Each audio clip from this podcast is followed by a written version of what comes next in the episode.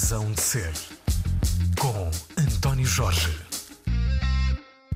Olá, bom dia. Por força das circunstâncias, a conversa que vamos emitir a seguir foi gravada na tarde de domingo, 5 de setembro de 2021, em Manhattan, Nova York, numa esplanada. É a cidade onde vive o convidado desta edição. Chama-se Luís Cabral, é professor de Economia na NYU, Universidade de Nova York, é doutorado pela Universidade de Stanford, já deu aulas em várias partes do mundo, tem um currículo absolutamente extraordinário. Vai lançar em breve um livro que foi de resto o seu projeto durante o confinamento. É um manual de economia século XXI chamado Introdução à Microeconomia. Nesta conversa, fala também dos sítios que mais gosta de Nova York. Explica a paixão que tem pelo saxofone. Luís Cabral é especialista em regulação e fala também dos perigos do domínio das companhias de Big Tech. Luís Cabral, professor de Economia da Universidade de Nova York, o convidado desta edição de Razão de Ser. Bom fim de semana. Professor Luís Cabral, há quanto tempo está em Nova York? Desde o ano 2000. Portanto, passou estes 21 anos nesta cidade. Quais estão, do seu ponto de vista, eh, as principais transformações que Nova York eh, viveu nestas duas décadas? O 11 de setembro e a crise financeira foram dois momentos históricos que mudaram muito a vida do mundo, incluindo Nova York. Em alguns sentidos, eu diria principalmente Nova York, e diria principalmente a crise financeira, que de facto uh, representou uma quebra forte na dimensão do setor financeiro na cidade. Mas também o 11 de setembro. O 11 de setembro afetou todo o mundo, não apenas Nova York. Uh, afetou Nova York no sentido em que houve uma quebra muito, muito forte do número de visitantes, de turistas. Uh, demorou talvez cerca de 15 anos até o número de turistas em Nova York ter voltado ao número de 10 de setembro de 2001, antes do 11 de setembro. Lembra-se onde estava naquela manhã? Como é que soube da notícia? Que memórias tem dos dias subsequentes?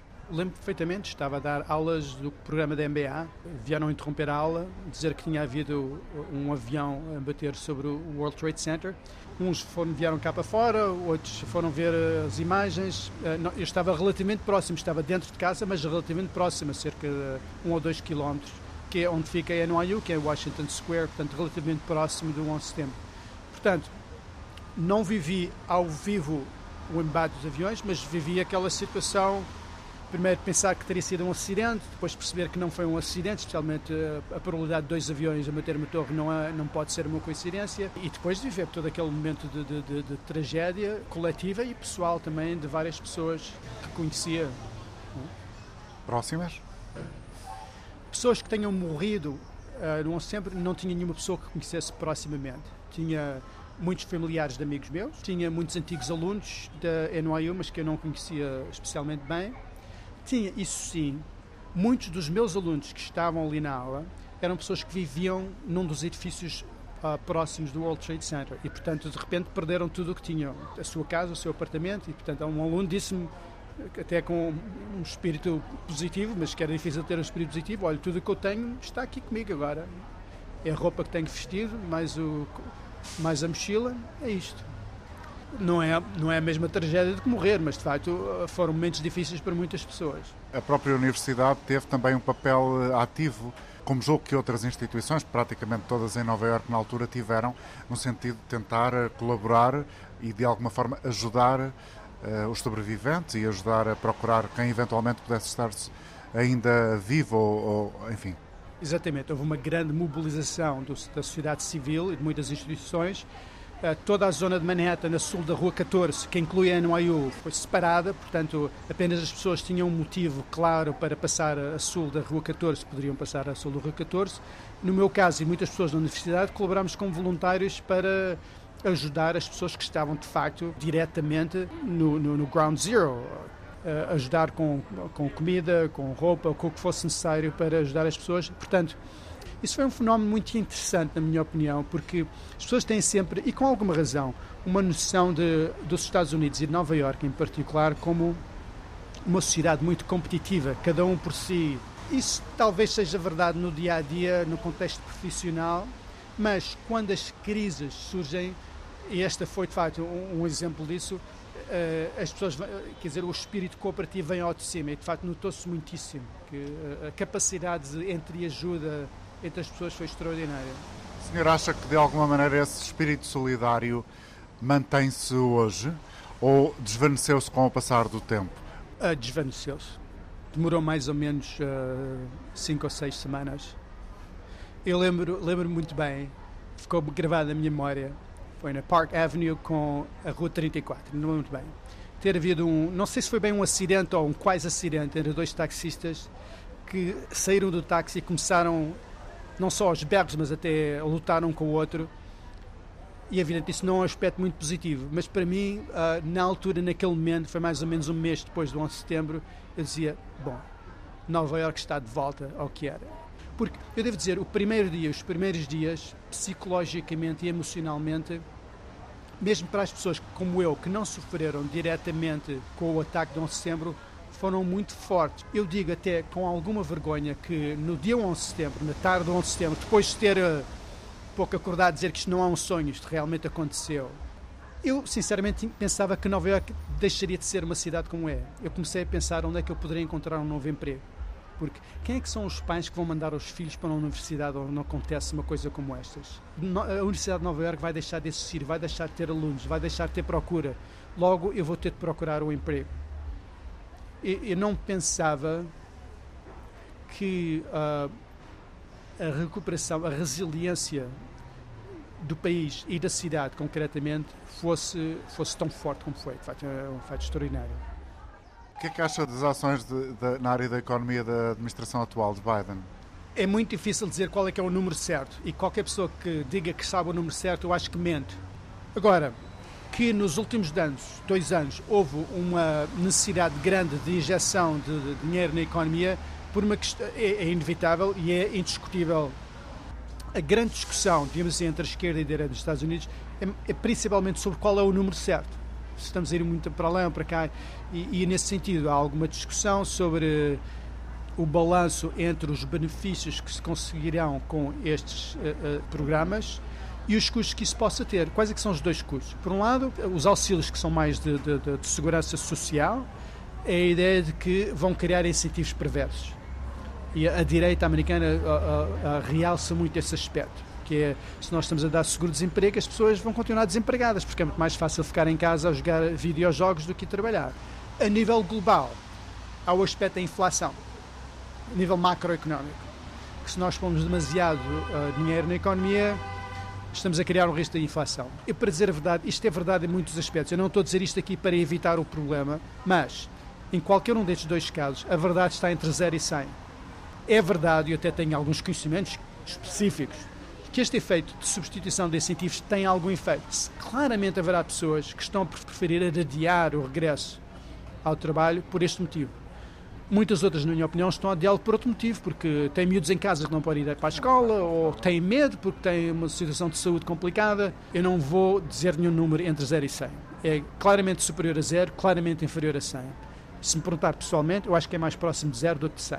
O número de pessoas que realmente não estão a trabalhar porque acham que é muito melhor estar desempregado do que empregado. As últimas, os últimos valores da taxa de inflação já estão a começar a subir. Como eu gosto de dizer, é muito difícil prever o passado, muito mais difícil prever o futuro. Mas mesmo o passado, para os economistas, é difícil prever. Ainda há pessoas a fazer conferências hoje em dia a tentar perceber o que é que aconteceu realmente nos anos 30 do século XX, que ainda não se conseguiu perceber muito bem o que é que realmente aconteceu. E há pessoas que discutem em voz alta factos, okay? o que é que realmente aconteceu. Muito mais o futuro. Estas coisas, as ciências sociais são muito difíceis. Muito mais difícil do que as ciências exatas, muito mais difícil. E, portanto, eu acho que é impossível dar uma resposta clara a estas duas perguntas sobre a dimensão. Agora, o programa de, de auxílio, já lhe disse anteriormente, que era absolutamente necessário, e este agora, o programa de infraestrutura, também é absolutamente necessário.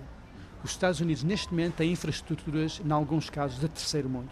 Se viu agora, por exemplo, em alguns aspectos, quer dizer, numa dimensão evidentemente mais reduzida, com, com a passagem do furacão Aida aqui por, por Nova Iorque. Bom, isso vê-se no momento em que você aterra num aeroporto. Quer dizer, um aeroporto de Newark ou de Kennedy não tem nada comparado com os aeroportos europeus, que são muito melhor qualidade. Estava a ouvir outro dia um podcast do diretor do Amtrak, que é a, empresa, a companhia de transportes uh, ferros, vão receber 60 bis de dólares, portanto muito dinheiro, E metade desse valor é apenas para remendar coisas. Eles dizem, olha, por exemplo, há um túnel do, do corredor muito mais importante na costa este, em Connecticut, que o túnel é de 1870. Olha, já lá vão 150 anos, quer dizer, isto na Europa não seria pouco, pouco comum. Aqui nos Estados Unidos, vamos falar da ligação de Nova York e de Boston, que é, é super importante, quer dizer, é, é, não faz sentido nenhum que os Estados Unidos não tenham uma ligação de Washington, Nova York, Boston, com a qualidade de Barcelona-Madrid ou de Paris-Lyon. State of the art. Porque justifica-se completamente, porque é aquela, exatamente aquela distância intermédia uh, em que o comboio tem uma vantagem muito grande em relação ao avião, tem uma procura enormíssima. Quer dizer, porque é que não acontece? Já agora pode perguntar. Na minha opinião, porque a economia americana, comparado, por exemplo, com a economia portuguesa ou a economia francesa, dão um peso muito inferior ao direito de expropriação. Portanto, o balanço entre a, a prioridade privada e a prioridade e o interesse público está muito mais na direção da prioridade privada do que em Portugal ou França ou na maior parte dos países europeus. Principal, o principal motivo porque a ligação ferroviária entre Nova Iorque e Boston é uma porcaria, peço desculpa pelo termo, são os direitos privados. O grande problema é que uh, o comboio de alta velocidade exige linhas especiais, uh, muito mais espaço, uh, existem em última análise, por um lado, expropriação de propriedade privada e autorização de, das autoridades locais, Dos condados, dos condados, obrigado, e das câmaras, para esse efeito.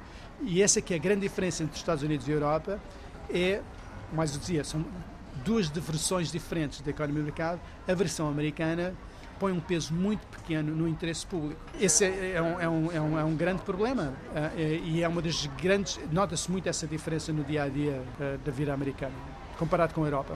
Faz-me logo lembrar a questão do Obamacare, não é? O Obamacare é um bom exemplo, de facto, porque há uma relutância ideológica à ideia do governo fazer qualquer coisa. E repara, o Obamacare não é a ideia do Estado começar a oferecer os serviços de saúde, como acontece em Portugal. Não é disso. Nós estamos a falar de uma coisa muito mais soft, por assim dizer, que é o Estado auxiliar as pessoas a terem seguros de saúde. Não me choca e não me parece particularmente mal que o mundo esteja dividido em diferentes versões da economia de mercado. Porque eu acho que a variedade é boa. Uh, há aí coisa de 10 ou 15 anos, houve uma missão da Universidade de Nova York, das pessoas que eu conhecia pessoalmente, que foram a Cuba fazer um grande estudo, uma grande visita. Foi dos primeiros uh, casos de, de, desanuviamento, digamos assim, de Cuba, foi de deixar estes académicos ir lá fazer um estudo. Fazer um estudo, o que é, que é Cuba, porque a gente sabia tão pouco. E eles depois vieram e fizeram a sua apresentação. E eu ainda me lembro muito bem da grande surpresa concretamente um professor de finanças da, Universidade de, de, Nova Iorque, para quem Cuba era um desastre completo, que eles precisam é da economia de mercado, que eles precisam é de mais capitalismo, que eles precisam é disto e daquilo e daquilo outro, ele vem lá dizer, eu fiquei muito surpreendido, devo dizer isto com alguma vergonha dizer, porque eu venho muito surpreendido, as pessoas em Cuba são felizes.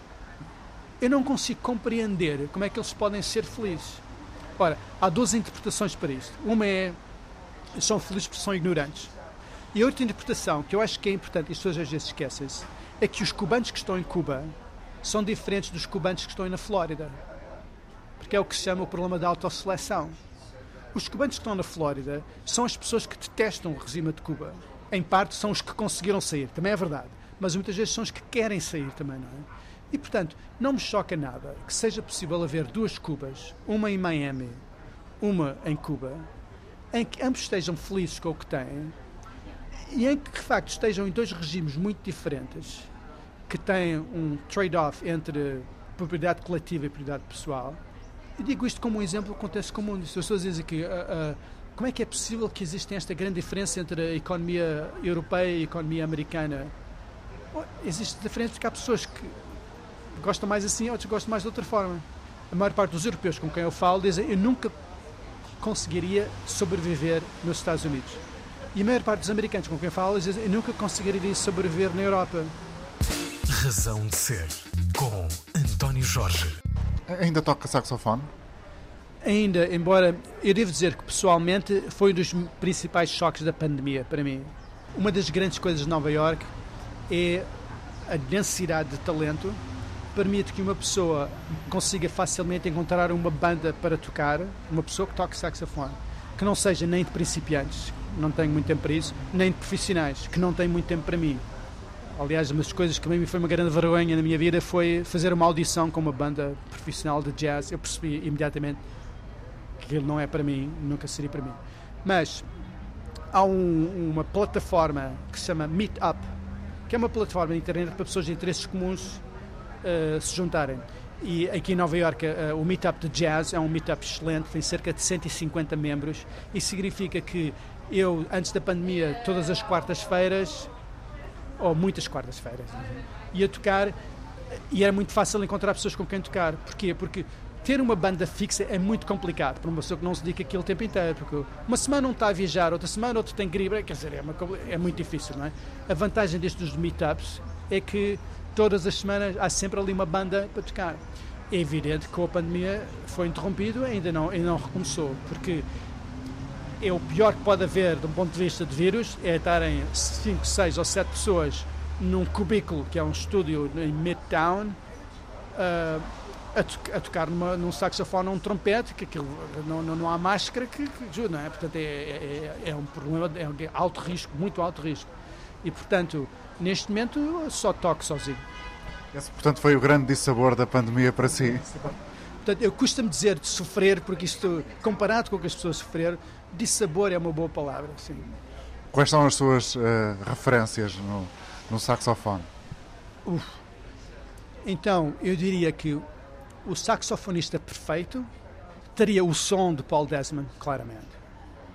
Teria o sentido lírico do Stan Getz. Teria a imaginação do John Coltrane. Uma combinação desses três, para mim, seria, seria perfeita. Pois, já percebi que procura sempre a perfeição. Já falavas entre o zero e o 100. uh, já estou acima do zero, mas muito longe do 100. E nunca pensou, quando era mais uh, jovem, uh, seguir mesmo essa carreira? Eu, o saxofone comecei a tocar muito tarde, só há 25 anos. Portanto, não foi uma coisa de infância. Eu fui, comecei como adulto. Comecei quando fui promovido a professor. Isto, as duas coisas não é, apenas, não é uma coincidência, isto é mais do que correlação. Nunca pensei que fosse uma coisa assim muito a sério. Houve muitas outras coisas que quando era mais novo que pensei que poderia ser. E a minha vida, a história da minha vida entre os 10 e os 20 anos é uma história de, de descobrir coisas que tentei e que não deram, em, em vários campos, devo dizer. Até na, pintura, até na pintura? Uh, Aí deu alguma sim. coisa? Sim, na pintura tentei, tentei banda desenhada, gastei bastante tempo com banda desenhada, mas rapidamente descobri que não é esse o meu caminho. Uh, no xadrez, vela, matemática, várias áreas. O que é que gostou mais de Inglaterra? Ou gosta mais da Inglaterra? O sentido cívico. Eu vivi na Inglaterra depois de já ter vivido nos Estados Unidos durante vários anos e, portanto, a primeira noção que eu tive do sentido cívico das pessoas, o sentido de fairness, de justiça no, no, no dia a dia, não apenas em grandes questões, mas no tratamento das pessoas, o respeitar a honra das pessoas, acreditar nas pessoas, até prova em contrário. Muitas destas restrições que eu pensava que eram americanas, vi descobrir que não, que vinham da Inglaterra. De facto, a Inglaterra, nesse sentido, é um país extraordinário, extraordinário. Eu vi muito isso, vi isso muito na rua. Vi, por exemplo, um amigo que esteve em, em, em Londres, comprou um cartão para o metropolitano de um mês, que vale, custa bastante dinheiro, e o perdeu horas depois. E que foi explicar, voltou a se explicar que eu tinha perdido. Eles deram-lhe um cartão. Isso seria muito difícil de acontecer em Portugal, na minha opinião. É verdade, quando uma pessoa confia nas pessoas, vai, vai enganar-se com algumas vezes, mas é um pouco o peso que a civilização inglesa dá, vale a pena, esse é um custo que vale a pena incorrer. Ou, por exemplo, a primeira vez que fui ao médico em Inglaterra, ainda não tinha tratado das burocracias todas, mas eu dizia, olha, eu vou ser professor, sou professor na London Business School e, portanto, tenho lá um sistema. Ah, muito bem. Pois, olha, quando puder, mande cá um, porque eu preciso disso. Esta, esta, esta ideia... De, as reuniões de professores na LBS, quando se tomam decisões em relação a outros professores, nunca tinha visto a pessoa dizer, óbvio, se calhar tinha visto, mas era muito comum as pessoas pensarem, bom, vamos pensar, isto será justo para com essa outra pessoa? Não. Não simplesmente se isto é o, o está nos melhores interesses da escola, não. Portanto, há todo um conjunto de, de, de, de situações na vida diária em que se nota muito que, na minha opinião, é uma civilização que tem esse sentido uh, cívico. A Magna Carta teve um impacto muito grande na Inglaterra, ainda se nota hoje em dia. Luís Cabral, eu não quero pôr palavras na sua boca, mas posso presumir, ou peço-lhe para comentar que é melhor, portanto, a meritocracia e, e o sentido de justiça em relação ao outro e, e, como valores essenciais numa sociedade são aquilo que o vão afastando de Portugal? Não, não, não, não, de forma alguma. Eu, antes da pandemia, eu uh, estava viajando a Portugal 5, 6, 7, 8 vezes por ano. Portugal faz muito parte da minha vida e tenho imensas saudades uh, das pessoas, dos cheiros, por exemplo. Pode parecer um bocadinho estranho, uh, mas portanto tem muito.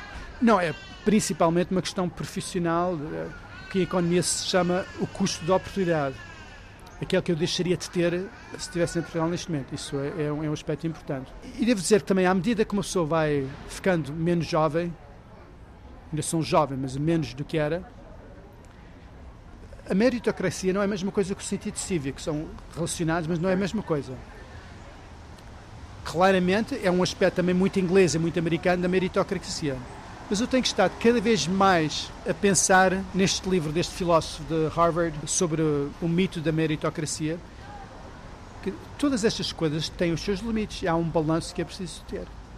Eu acho que o argumento se pode fazer que em muitas situações nós levamos o elemento da meritocracia demasiado longe ao ponto de que, sem querer entrar aqui em grandes, grandes filosofias, nós perdemos de vista a ideia de que a dignidade humana não é uma questão de meritocracia, é uma questão inata. Isto pode parecer um clichê, mas a verdade é que, à medida que nós nos vamos embrenhando na filosofia da meritocracia e do consequencialismo, que são dois aspectos muito semelhantes, consequencialismo é análise de custo-benefício elevada ao extremo e generalizada, por assim dizer na minha opinião, pomos em grande risco a questão da dignidade humana. E, e, este filósofo de Harvard, esse era, é, o, é o ponto principal, a tese principalmente do livro dele, que a meritocracia, muito bem, tem aspectos muito positivos, por exemplo, que é pôr as pessoas a, a fazer aquilo que fazem melhor, não é? Se não houvesse meritocracia, quem sabe até eu seria um jogador avançado no Manchester United e o Ronaldo estaria com professor de economia, que não faria sentido nenhum não faria sentido nenhum. Portanto, a meritocracia tem aspectos muito positivos, que é o que se chama em economia a alocação eficiente de recursos, pôr as pessoas onde elas melhor podem contribuir. O problema é quando nós começamos a dar maior valor intrínseco ao Cristiano Ronaldo do que a uma pessoa que tem um síndrome de Downs ou que uh, tem uma deficiência que não só não pode saltar como o Ronaldo salta, mas nem sequer pode andar por assim dizer, não é? Isso é que é um grande problema. Portanto, este balanço entre a meritocracia como um meio e a meritocracia quase como um fim, como um juízo de valor final, é um grande problema da nossa sociedade moderna. E Porque não é inclusiva. Não é inclusiva. Não, claramente. Portanto, quando você dizer não é inclusiva, é o, isso é outra forma de dizer que é que põe em causa a noção de dignidade da pessoa humana que nós vemos na, na, Declaração Universal das Nações Unidas ou que vemos no direito natural, se nós uh, acreditamos no direito natural e na, na, lei natural. E os Estados Unidos são um caso mais agudo, na minha opinião, desse conflito. E, e nós vemos, eh, infelizmente, isso cada vez mais. Uh, uh, a base filosófica, na minha opinião, também tem muito a ver com o filósofo de Princeton, Peter Singer, que é, um, é, um, de facto, é uma pessoa extraordinária, super inteligente, altamente influente e que, uh, na minha opinião, escreva coisas importantíssimas, mas que, na minha opinião, também cria a base filosófica para esta perspectiva da meritocracia, não tanto como um meio, mas como um juízo de valor final. Quando Peter Singer toma esta filosofia consequencialista, o que ele faz, na minha opinião, e eu tiro-lhe o chapéu por esse motivo, é levá-la de forma coerente ao último extremo. E, portanto, o valor da dignidade humana de pessoas com deficiências, para ele, é inferior, claramente inferior a uma pessoa normal. Isto é muito chocante para muitas pessoas, mas o que ele faz, que é genial, na minha opinião, é mostrar: bom, mas se vocês acreditam nestes princípios A, B, C, então tem que incluir D, que é isto. E, de facto, a, a sociedade americana e a sociedade ocidental, de forma geral, embora no dia a dia a gente não fala muito sobre isso, mas isto é um problema que temos de, temos de agarrar temos de agarrar e temos de resolver, porque, porque é para aí que vamos. É para aí, se nós continuamos a insistir tanto na, na, na meritocracia, uh, vamos ter problemas, como dizia com razão, a inclusão, e vamos ter muitos outros problemas que têm a ver com problemas do princípio do fim da vida, com problemas da, da, da dignidade da vida humana.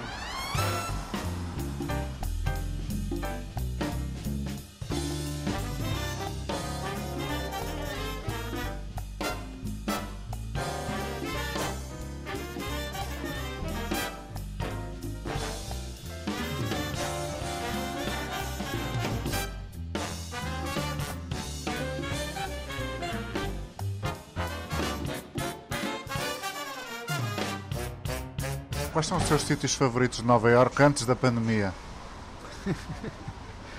Uau, nunca tinha pensado. Uh, Central Park, Washington Square, o corredor do, de Harlem, o passeio along the Harlem, Smoke, o clube de jazz. Fica aqui próximo, muito próximo daqui, mas que está fechado neste momento. Brooklyn, uh, as partes mais uh, hip de Brooklyn, nomeadamente os restaurantes em que eu posso trazer o meu próprio vinho. Ah, e não tenho que pagar quatro vezes o preço. Gostava de fazer parte de um governo português? Não.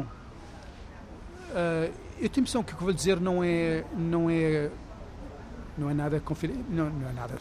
Eu fui convidado para diferentes pastos, ou Ministro das Finanças ou outros pastos, em muitos governos pelo menos quatro governos. Sim, quatro governos de vários partidos. Porquê que não aceita? Porque, é assim, deixa-me tentar explicar isso de outra forma. Gosto muito de futebol, sigo futebol. E embora nós muitas vezes uh, brincamos com isso, uh, Portugal tem bons comentadores de futebol, de facto nós investimos tanto no futebol hoje em dia que, de facto, hoje em dia temos tudo tem a ver com o futebol. Em Portugal é bom, de facto, houve um grande investimento. Pode-se dizer que terá sido um mau investimento, mas enfim. Mas uh, tem excelentes comentadores. Faria algum sentido eu dizer, oh, você percebe imenso futebol, porque é que não joga? E a resposta vou dizer, quer dizer, são duas coisas diferentes. Eu, eu, eu, eu percebo melhor de futebol do que muitos jogadores de futebol. E é verdade, seria verdade. Agora, isso não quer dizer que eu seja um bom jogador de futebol. Isto é, um economista académico uh, tem uma série de capacidades que são tipicamente capacidades mais analíticas, de perspectiva de conjunto, de balanço de vantagens inconvenientes. Pensamento e ação. Pensamento. A ação é muito diferente. Quer dizer, eu comecei, aliás, eu comecei, eh, quando entrei para a universidade, a fazer o curso de gestão de empresas foi uma das muitas coisas que eu falava anteriormente que descobri rapidamente isto não vai dar, isto não é para mim, porque eu não, não sou uma pessoa uh, de ação, sou incapaz, não sou incapaz, mas tenho uma grande dificuldade em tomar uma decisão que sei uma decisão que não é ótima. Um gestor tem muitas vezes tem de fazer isso, tem de tomar uma decisão que sabe à partida que não é ótima, porque não tem tempo para fazer todas as análises que é possível. Uh, acho que isso é horrível. Enfim, continuo por aí. Portanto, uh, eu tenho uh, um grande respeito pelas pessoas que assumem a pasta política, porque tipicamente são pessoas pouco populares. As pessoas fazem isso com sentido cívico e de, de ação e de contributo, mas o meu contributo vai ser diferente. Mais uma vez tem a ver com aquilo que em economia se chama a teoria das vantagens comparativas. O que eu dizia anteriormente entre, entre o Cristiano Ronaldo e eu. Quer dizer, uh, eu nunca ouvi dar aulas de economia. Portanto, também não vou dizer aqui nada, mas parece-me que ele daria piores aulas de economia do que eu daria. Provavelmente. Porque ele, ele, acho que ele não estudou muito economia, portanto, calculo eu. Em relação ao futebol, não tem quaisquer dúvidas, não é? Portanto, uh, esta questão da alocação dos recursos é, é, é, é, é importante. Portanto, há vantagens comparativas e vantagens absolutas. E a minha não é, não é política. Uh, há um pouco esta ideia de que se uma pessoa sabe tanto sobre isso, então deveria ser o Paul Krugman Seria ele, seria ele um bom ministro das Finanças? Não sei. Duvido. Duvido.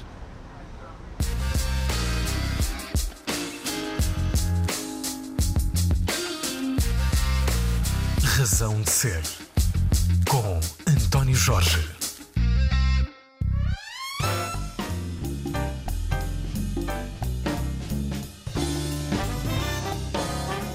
Esta conversa foi gravada no domingo 5 de setembro de 2021 numa esplanada em Nova York. O convidado é Luís Cabral, professor de Economia na NYU. Vai lançar em breve um livro que foi de resto o seu projeto durante o confinamento. Um manual de economia chamado Introdução à Microeconomia. Foi reescrever a forma como a economia é ensinada. Isto pode parecer um bocadinho um, um, grandiose, como se diz em inglês, pretencioso, obrigado. Mas é verdade, a forma como a economia é ensinada, o livro de texto de economia, essencialmente não muda desde os anos 40, quando o Samuelson, famoso economista americano, escreveu um livro de texto que foi utilizado por literalmente milhões e milhões de pessoas ao longo das décadas. Posteriormente foram feitas várias revisões novos autores, com mais gráficos, com mais cores, com mais exemplos, com algumas atualizações, mas o livro manteve-se essencialmente o mesmo, que é um livro de texto muito baseado na economia neoclássica, que tem um ênfase muito grande na economia de mercado, na, na, nos benefícios da eficiência económica trazidos pela, pela economia de mercado. Eu penso que o século XXI, uh, eh, as alterações sociais, económicas, tecnológicas foram suficientemente grandes para justificar a mudança ou uma mudança importante no paradigma e na forma como a economia é ensinada. E embora já tenha havido um ou dois, uma ou duas tentativas de responder a isso, eu não encontrei nada que fosse suficientemente, na minha opinião, bem feito e adequado para o ensino da microeconomia, de forma que, correndo o risco de ser um pouco pretencioso, decidi tomar essa tarefa sobre mim próprio e reescrever esse livro. É um livro que continua eu diria que o lema do livro é o seguinte: foi a tecnologia e a economia, foram a tecnologia e a economia que nos colocaram neste grande buraco em que nós estamos. Mas nós não podemos sair deste buraco sem a tecnologia e a economia. Isto não é uma contradição. Temos de evitar deitar fora o bebê com a água do banho, como se diz em alemão e em inglês.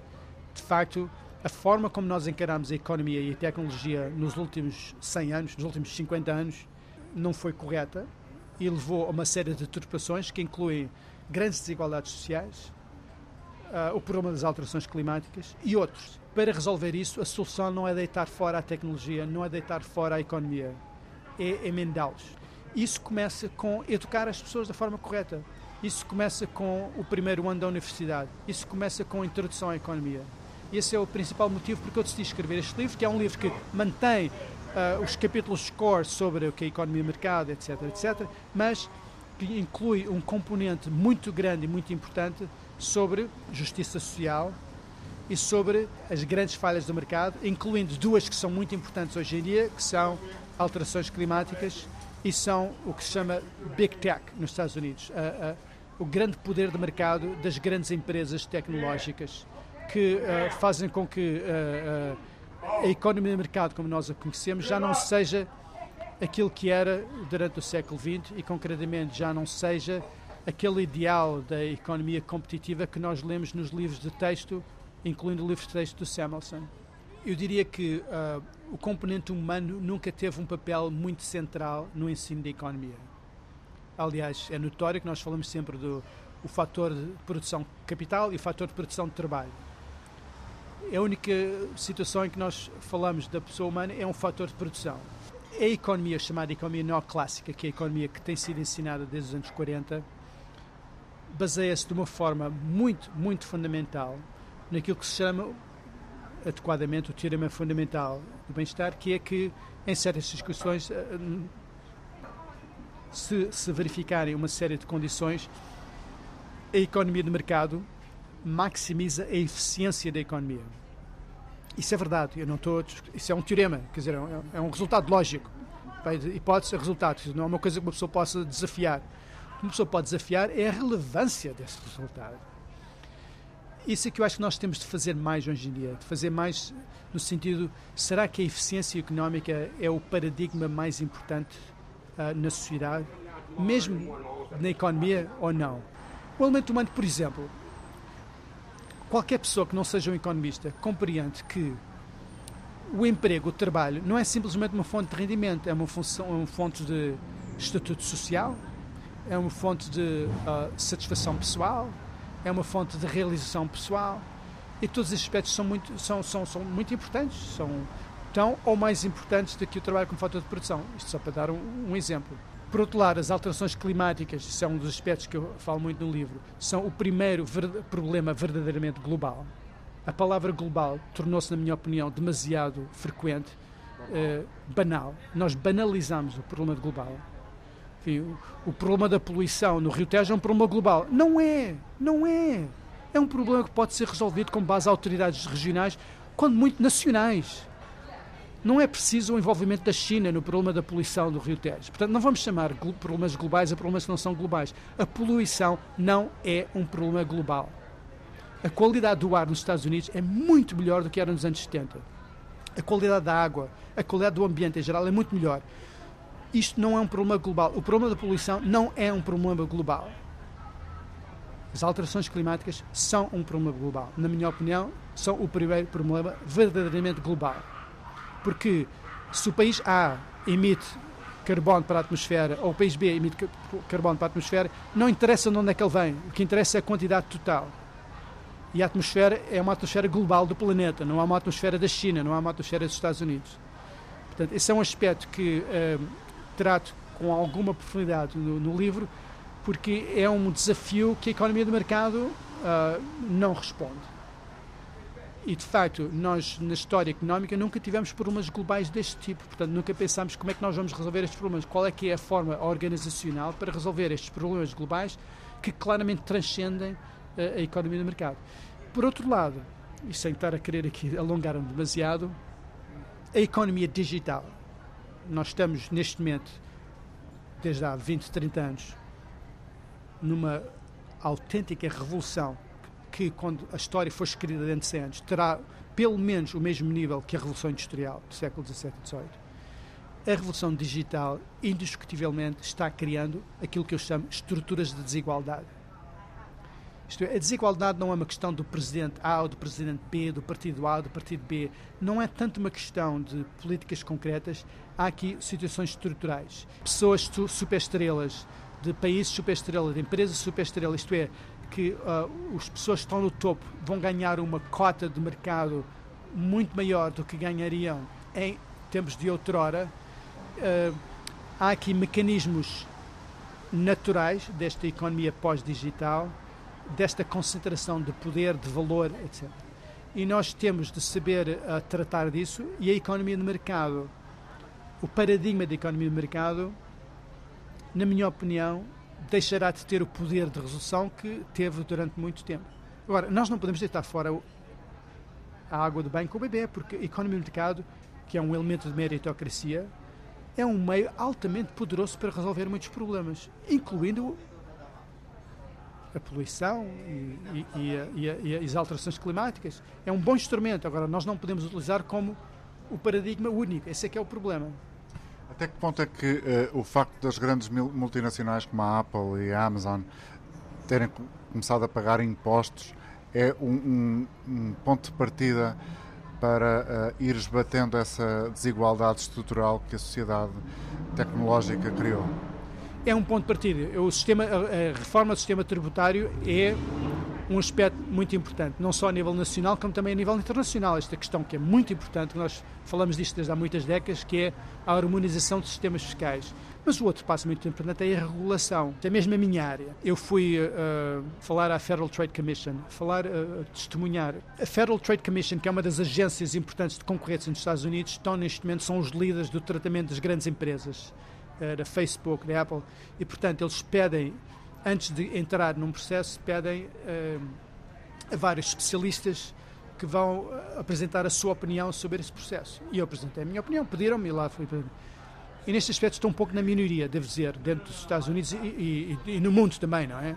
Eu penso que o, a, a, o peso que se tem dado ao problema de aquisições de empresas, fusões e aquisições, é demasiado grande porque as aquisições de empresas têm um papel muito importante neste, neste espaço. O que seria mais importante, na minha opinião, é a maior regulação. Eu sei que a palavra regulação é uma palavra feia, que traz sempre mais memórias às pessoas. Mas é inevitável neste contexto que nós teremos de descobrir novos mecanismos de regulamentação das grandes empresas. Partir a Google em duas metades não vai resolver nada. Uh, proibir a Google de comprar novas empresas não vai resolver nada. Antes, pelo contrário, na minha opinião. A regulação destas grandes empresas, na minha opinião, é inevitável. E a reforma do sistema de tributação. Por exemplo, eu acho que eu, se estivesse na FTC, eu tornaria ilegal a imposição da Apple que as empresas não podem, empresas que fazem apps, aplicações, não podem cobrar dinheiro diretamente, isto é, sem ser através da app, o que na prática isso significa 30% para a Apple. Nas últimas semanas, a Apple, como forma de antecipação dos problemas que isso vai levar, já começou a liberalizar um bocadinho esse regime. Mas este é um exemplo que eu faria. Outro exemplo seria, eu penso que os dados que são o petróleo do século XXI, deveriam ter um tratamento suficiente, semelhante, perdão, ao direito de patente. Isto é, o direito de patente é um balanço, é uma questão de balanço. É importante dar algum direito de propriedade às pessoas que têm ideias, que é para dar um incentivo a que elas trabalhem nessas ideias. Mas, quer dizer, uma coisa, ou, ou o direito de copyright também, o direito de autor, o direito de autor, o direito de patente, é uma questão de balanço. Ao fim de 20 anos, quer dizer, já chega, porque depois há grandes benefícios de que as outras pessoas possam ter acesso a essa ideia, que pode ser uma vacina, pode ser um processo de tecnologia, pode ser o que seja. De igual forma, na minha opinião, eh, os dados deveriam ter essa noção. Eu penso que eh, as empresas que conseguem criar bases de dados devem, ser, devem ter alguma recompensa, porque isso faz parte da meritocracia da economia de mercado, mas que esse direito não deve ser um direito universal e infinito, indefinido deveria haver um período, assim, um pouco um período patente, muito menos que 20 anos, na minha opinião, uh, seis meses ou o que seja, uh, após o qual uh, esses dados teriam de ser postos de forma pública. Portanto, este tipo de regulação é o que, na minha opinião, é necessário para balancear o enorme poder de mercado das grandes empresas. Não parti-las aos pecados, não proibi-las de comprar empresas, porque muitas vezes essas compras de empresas são super importantes. Por exemplo, o iPhone, que é das maiores inovações tecnológicas do século XX, principalmente por causa da tecnologia de utilizar o ecrã com o dedo, se tornou uma, uma, um dado adquirido. Aquilo não foi inventado pela Apple. Sejamos claros, não é? Com base numa aquisição. Pensemos no contrafactual, como os historiadores gostam de fazer. O que é que seria o mundo hoje em dia se a Apple fosse proibida de comprar empresas? Se calhar não teria havido um smartphone, hoje em dia, como existe. Portanto, eu penso que um, os reguladores americanos, em grande parte agora uh, com a infusão de novos uh, players que a administração de Biden está trazendo, eu penso que está seguindo uma perspectiva errada mas posso acrescentar que eu estou claramente na minoria. Assim. Mas ainda não me explicou, como, neste seu livro, como é que a Covid e aquela análise que estava a fazer sobre uh, vale a pena perceber se uh, uh, o caminho seguido num, num, país em particular como a Suécia, porque é que isso é tão interessante do ponto de vista da economia? Ponto de da economia, isto é uma coisa que os economistas fazem muito, não é exclusiva da economia, mas de alguma forma os economistas são os que mais utilizam isto, que é uh, tentar uh, identificar causalidade uh, por oposição à correlação. Isso é uma coisa que eu tento fazer na minha cadeira e tento fazer como aplicação concreta o problema da pandemia. A Suécia foi um, é um caso de estudo interessante por, desde o princípio, ter sido muito pouco estrita no que respeita a restrições de confinamento nomeadamente em relação a outros países europeus, nomeadamente em relação a outros países vizinhos. E verificaram-se uh, um número significativo de mortes na Suécia durante esses meses. Para um cientista social, a, o grande desafio é saber se isto foi causado pela política da Suécia ou se foi causado por outra coisa qualquer que não tinha nada a ver com a política da Suécia. A grande vantagem das ciências exatas é que podem fazer experiências num laboratório em que eu mudo a variável X e ver o que acontece com as outras variáveis. Infelizmente, nas ciências sociais é muito difícil fazer isso, se não mesmo impossível. O melhor que nós podemos fazer, isto é o que eu trato no livro é fazer aquilo que a economia se chama um contrafactual ou fazer o que se chama diferença das diferenças. Isto é, vamos pegar num país vizinho, Noruega, por exemplo, que é um país semelhante à, nossa, à, à Suécia, tem algumas diferenças, mas é mais parecido do que a, a Venezuela, por exemplo. E vamos ver para ao longo do ano 2019, antes da pandemia, e depois ao longo do ano 2020, uh, se o paralelismo que existia entre a Noruega e a Suécia foi quebrado no momento em que a Noruega e a Suécia seguiram políticas diferentes. E a resposta que nós temos é que sim, foi quebrado.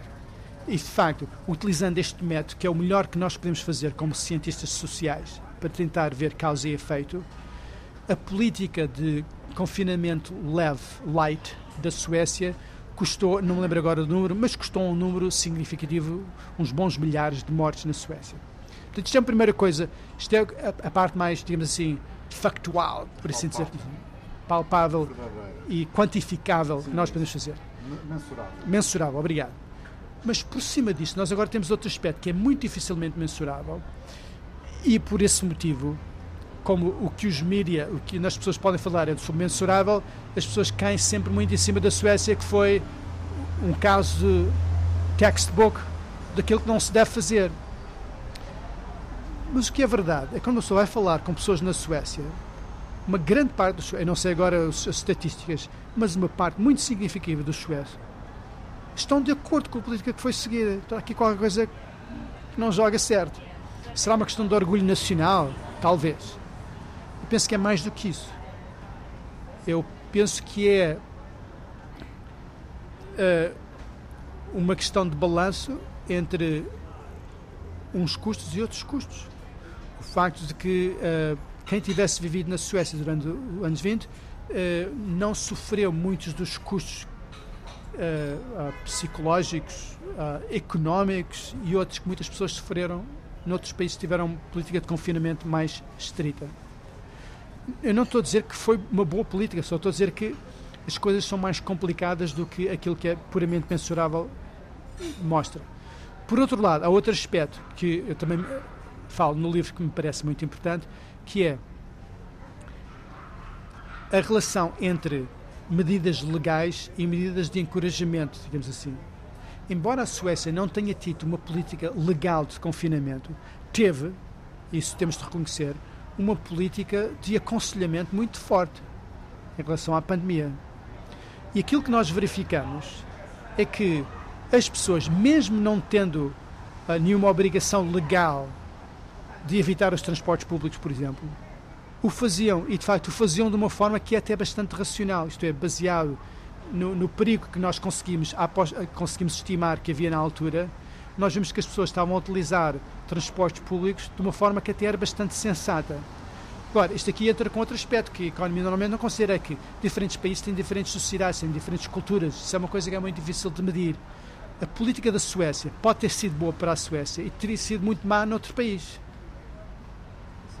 Em que as pessoas teriam uma atitude diferente em relação. Se o governo aconselha a fazer isto, há países em que se o governo aconselha a fazer X, as pessoas desligam a televisão, ou então fazem o contrário, só para bater o sistema, não é? Mais uma vez, isto tem a ver com o facto de economia é uma ciência social. Portanto, nós não podemos pensar simplesmente no mensurável, temos de pensar nestes eh, elementos diferentes. Já agora, isso é um dos aspectos que eu, no livro, que estou bastante orgulhoso, devo dizer, que a economia historicamente nunca fez, foi levar a sério outras ciências sociais e comportamentais vizinhas. Porque a economia tradicionalmente sempre teve uma perspectiva muito imperialista em relação às ciências sociais.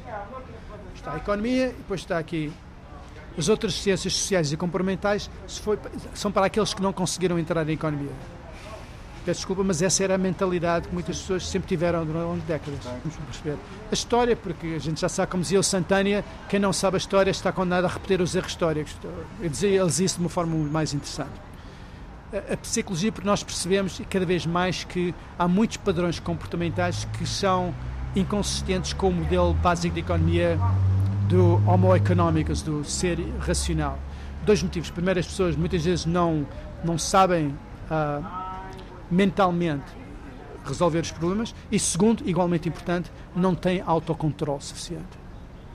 Isto é uma coisa muito recente, nós cada vez mais convencidos, os economistas, que o nosso modelo de economia peca muito por esse sentido de pensar que as pessoas fazem aquilo que querem.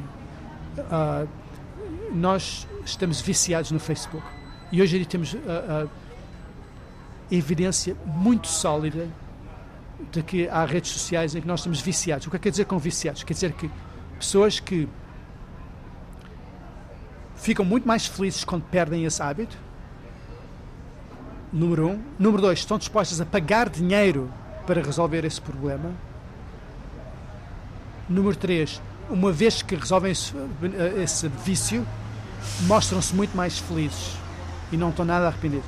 Portanto, há evidência há evidência muito clara, isto pode parecer óbvio para muitas pessoas, mas eu nunca, até recentemente, eu estou a falar de 2021, até recentemente nós não tivemos evidência muito forte em relação a isso. Já para não falar em opioides e muitas outras coisas. Portanto, todas essas uh, situações estão claramente em contraste com o modelo básico da economia. Que nós somos racionais e que aquilo que nós queremos fazer é o que nós fazemos. Isso não é verdade. Portanto, a psicologia é super importante nós termos melhor noção do que é, que sabemos, o que conhecemos, o que aprendemos da psicologia. A sociologia é muito importante. Falava anteriormente de inclusão. Uh, os economi o economista médio, quando ouve falar a palavra inclusão e exclusão, desligam completamente. Isso é uma coisa de sociologia, não tem nada a ver com economia. Inclusão é para perder. É para perder, exatamente. E, portanto, história, psicologia, sociologia, três uh, áreas muito importantes da ciência social e comportamental que a economia desligou ou não ligou quase nada durante muito tempo e que uh, felizmente começa a ligar. Eu devo dizer, a psicologia foi a primeira, diria eu. E começa a haver já agora, hoje em dia, um, um, a psicologia começou a entrar muito na economia. Uh, ainda não no livro de texto, mas já muito nos, nos papers que são escritos, nas conferências, já se nota muito. É a altura de trazer isso para o livro.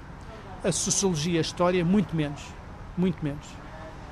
É impressionante como a cadeira de Introdução à Economia, como é ensinado desde há muitos anos, não tem nem 1% de história. A sua forma de querer ensinar a economia é incluir alguns ensinamentos que vêm desta área, como já disse, mas de uma forma científica. Uh, encontrar uma fórmula científica de incluir estes valores no ensino da economia.